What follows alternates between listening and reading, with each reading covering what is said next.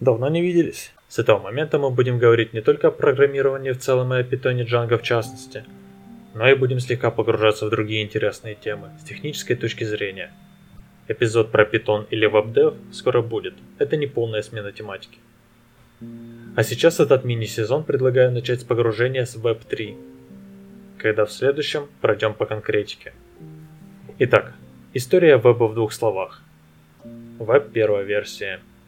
Это простые статические странички, так называемые read-only, только для чтения. Самый яркий пример это мифический Craigslist, про который все слышали, но почти никто не использовал. Да, он, кстати, еще существует. По большому счету, почти все пользователи были лишь читателями. Веб второй версии же – это тот наш веб, к которому мы привыкли. Про него даже говорить нечего, ты сам все знаешь. Соцсети, централизованные криптобиржи, Twitch и прочие сервисы. В общем, это практически все то, что наполняет наш интернет на текущей стадии развития. Ну что ж, вот и подошли мы к вебу 3.0, который описывает как Read, Write, Own. Читай, пиши, владей. Этот момент владения является очень важной особенностью третьего веба.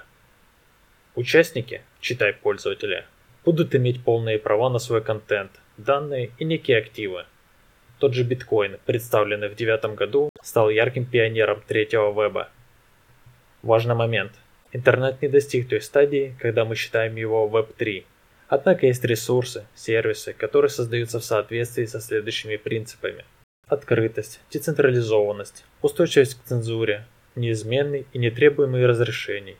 Функциональная совместимость является основной темой для блокчейна, как и для платформ, построенных на Web3. Почти так же, как описывается метавселенная, различные платформы могут быть объединены вместе, чтобы создать одно гибкое пространство, где личность может оставаться неизменной, то есть нет необходимости создавать учетную запись на разных платформах. Многие утверждают, что подключиться к Web3 так же просто, как настроить свой криптокошелек. Например, MetaMask или Phantom.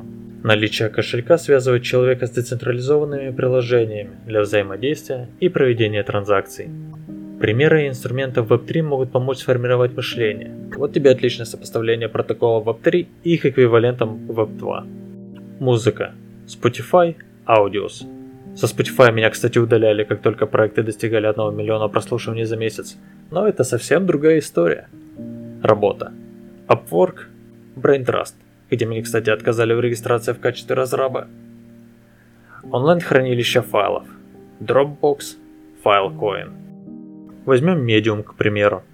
Централизованный инструмент для писателей, позволяющий публиковаться и получать некоторый доход без участия в его управлении. Для сравнения, Mirror.xyz позволяет писателям получать полное право собственности на свою работу, иметь право голоса в ее управлении, считаются совладельцами, и зарабатывать непосредственно на своей аудитории.